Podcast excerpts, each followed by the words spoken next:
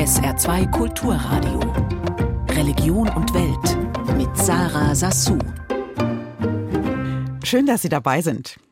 Das hätten viele nicht für möglich gehalten, was diese Woche vom Vatikan verkündet wurde.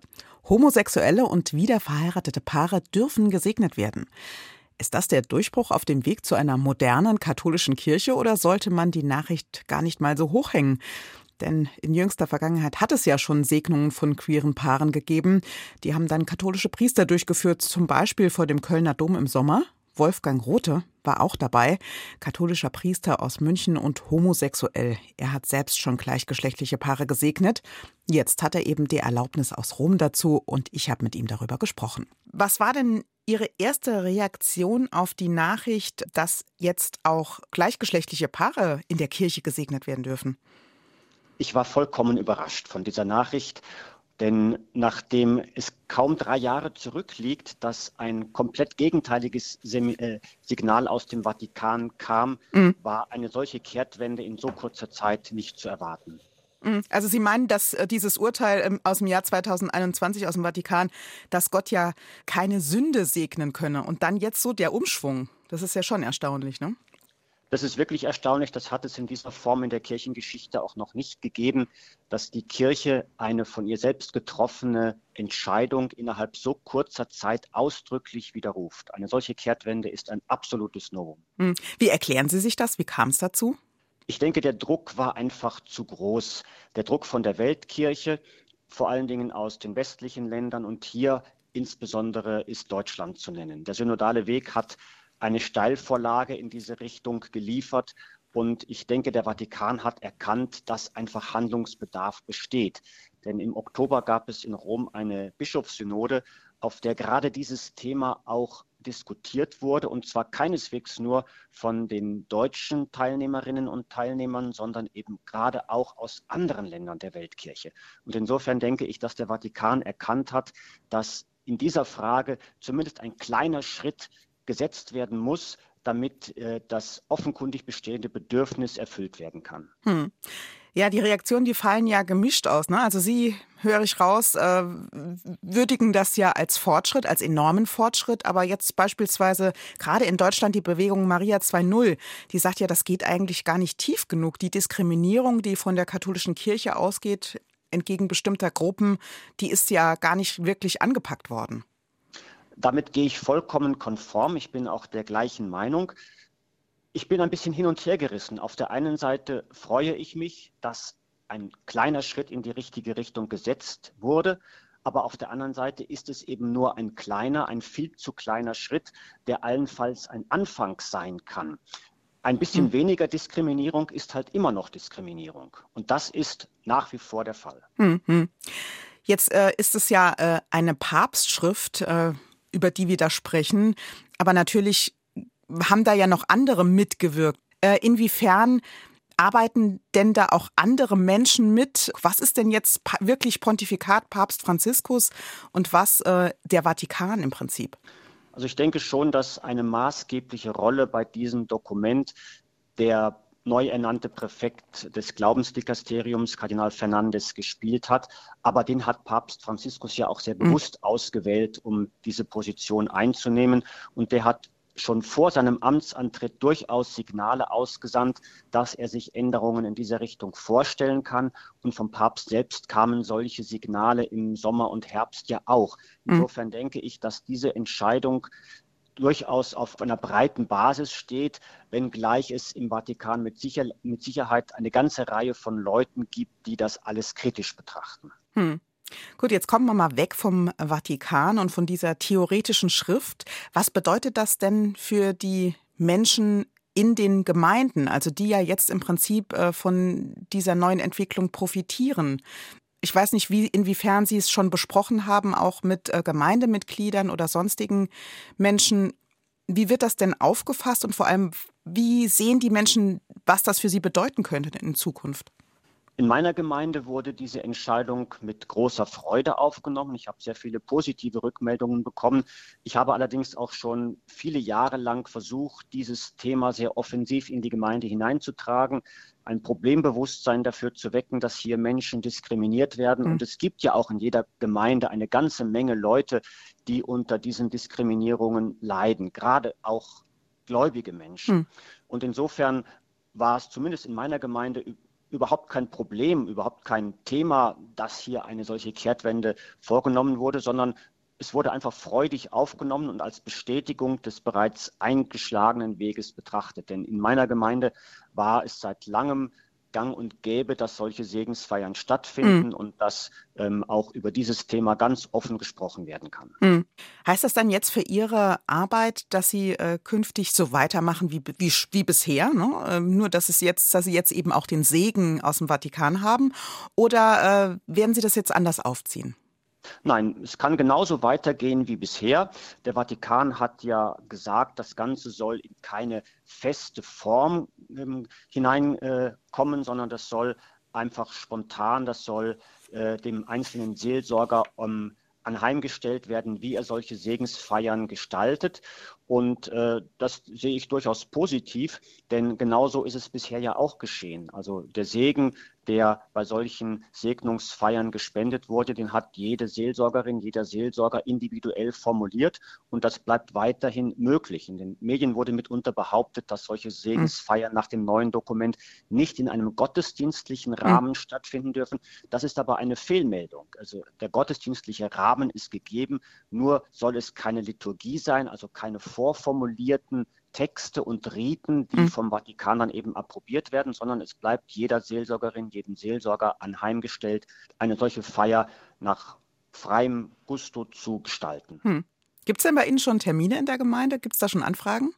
Anfragen gibt es schon fürs nächste Jahr, aber noch keine konkreten Termine. Also ich habe das, wie gesagt, auch in den letzten Jahren schon gemacht. Mhm. Solche Anfragen kommen an mich auch von anderen Gemeinden. Ich bin immer wieder auch mal unterwegs gewesen, mhm. um in anderen Gemeinden solche Segensfeiern abzuhalten, weil sich mitunter die Geistlichen bislang schwer getan haben, gegen eine ausdrückliche Weisung des Vatikan mhm. zu handeln. Aber ich hoffe, dass da jetzt viele ermutigt sind, es genauso zu machen. Sagt Wolfgang Rothe, katholischer Priester, nachdem der Vatikan die Segnung homosexueller und wiederverheirateter Paare diese Woche erlaubt hat. Singen, lachen, Menschen treffen und den schwierigen Alltag des Lebens auf der Straße zumindest mal kurz ausblenden, das ist das Ziel des Choral de la Cloche. Hier singen Menschen von der Straße oder die in prekären sozialen Verhältnissen leben. Aber eben nicht nur, berichtet Paris-Korrespondentin Caroline Düller.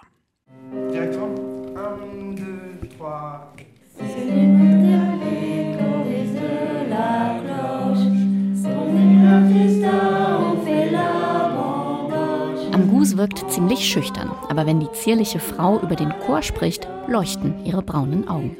En fait, moi, ça me change la vie, en fait, si vous voulez savoir. Wenn Sie es genau wissen wollen, das hat mein Leben verändert. Ich komme auf andere Gedanken, kann mit anderen zusammen singen. Das hat einfach alles verändert.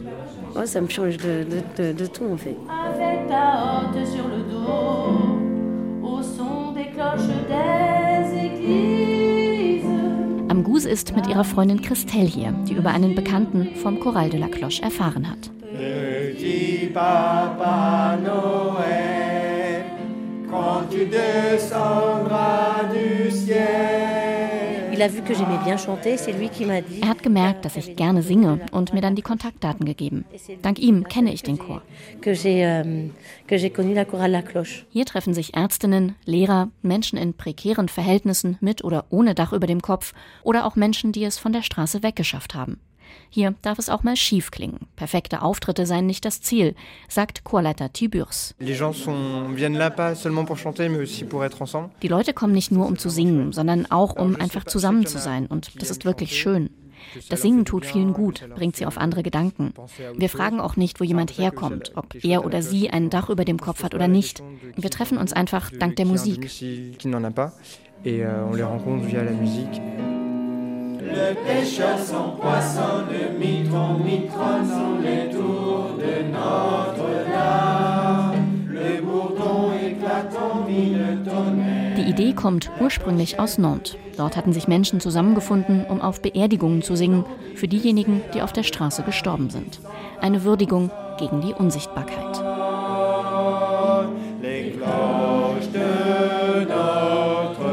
In Paris kümmert sich La Cloche um das Chorprojekt, eine Organisation, die sich für die Belange von sozial benachteiligten Menschen und Obdachlosen einsetzt. Der Choral de la Cloche hat ungefähr 20 Mitglieder. Immer mittwochs wird geprobt. Er sei schon ein Jahr lang dabei, erzählt Sébastien. Es ist eine Abwechslung zu den Erfahrungen der letzten Monate und Jahre. Das hebt direkt die Stimmung. Für uns ändert das alles. Man kommt ein bisschen raus aus dieser Niedergeschlagenheit. Sortir un peu de l'amorosité qu'on a, voilà.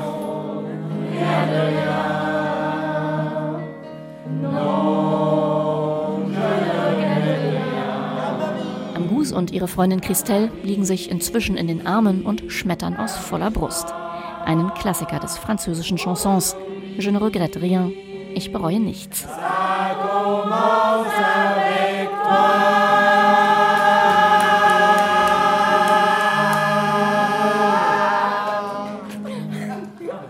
Aus Paris war das ARD-Korrespondentin Caroline Düller. Jetzt zur Weihnachtszeit ist Bethlehem ja eigentlich ein beliebtes Pilgerziel für Menschen aus aller Welt. Aber wegen des Nahostkriegs bleiben die Straßen dieses Jahr um die Geburtskirche so gut wie leer. Hinzu kommt, dort wo Jesus angeblich zur Welt kam, ist nur noch jeder fünfte Einheimische christlichen Glaubens. In ganz Palästina und Israel sind es gerade mal zwei Prozent. Werden also die orientalischen Christen im Heiligen Land bald ganz verschwunden sein? Mit dieser Frage hat sich Anne Winter beschäftigt. Seit einem knappen Jahr ist Sally Azar Pfarrerin der evangelisch-lutherischen Kirche in Jordanien und im Heiligen Land. In der Erlöserkirche in Jerusalem ist sie zuständig für die internationale englischsprachige Gemeinde. Ihr zweiter Arbeitsplatz liegt auf der anderen Seite der Mauer im Westjordanland. In Beit Sahur, nahe Bethlehem, ist sie die Pfarrerin der lutherischen Gemeinde, die rund 100 Mitglieder hat. Beit Sahur ist schon ein christliches Dorf, würde ich so beschreiben. Und da kennen sich alle richtig gut. Da gibt es auch eine Schule, das zur Kirche auch von uns gehört. Und da haben wir auch die Pfadfinder. Also da können Sie sich schon vorstellen, dass es schon eine aktive Gemeinde quasi ist in der Gesellschaft wegen den Pfadfindern. Nach den Terroranschlägen der Hamas am 7. Oktober ist es für die junge Pfarrerin allerdings noch schwieriger geworden, von ihrem Elternhaus in Jerusalem zu ihrer Gemeinde nach Beit Sahor zu kommen. Umgekehrt dürfen die meisten Palästinenser im Westjordanland dieses nur mit Genehmigung verlassen, egal ob sie christlich oder muslimisch sind, erzählt Sally Azar am Telefon in Jerusalem. Es ist schon äh, ähnlich, da wir alle unter der israelischen Besatzung leben. Also alle palästinensischen Christen leiden darunter unter verschiedenen Formen. Ja, also meistens ist es schon, dass die in Bethlehem nicht so richtig rein und raus können.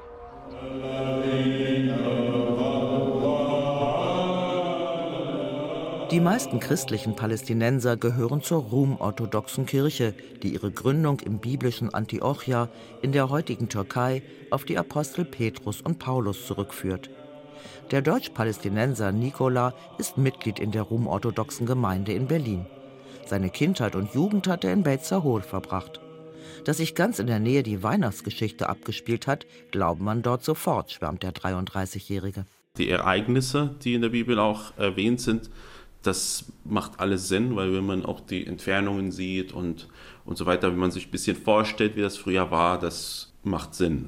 Das ist ein ähm, Segen, dass man in der Nähe von dem Ursprung dieser Religion ist, weil dort kann man ja wirklich das alles nachverfolgen, was in der Bibel sozusagen steht und dann wird dann die Glaube hoffentlich auch bestärkt. Der Glaube allein genügt vor allem den jungen Leuten jedoch nicht, um im heiligen Land zu bleiben.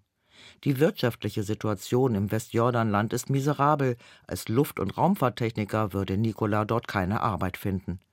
Hinzu kommt die eingeschränkte Bewegungsfreiheit, oft verbunden mit Demütigungen durch israelisches Militär, wie auch er sie als Schüler erlebt hat. Da hat man ja auch nicht äh, richtig Bock, da auch zu bleiben, zu leben. Ja? Das, das kann ich das verstehen schon, die Leute, dass sie dann sagen, ach nee, das, das äh, bringt mir hier nichts, ich habe noch ein Leben vor mir, ich muss jetzt ins Ausland, weil dort ist das Leben besser, dort ist man freier, man kann sich auch frei bewegen. Das sind auch viele meiner Gemeindemitglieder und ich als Pfarrerin würde auch nicht mich trauen, denen zu sagen, nee, bleibt, Natürlich fühlten sich alle mit dem Land verbunden, sagt Sally Azar, aber zu wenige seien tatsächlich bereit zu bleiben. Ich kann ja die Zukunft nicht vorhersehen, aber so wie es jetzt gerade aussieht, wenn die Situation weiterhin so bleibt, dann sehe ich keine Zukunft für die Christen hier im Land.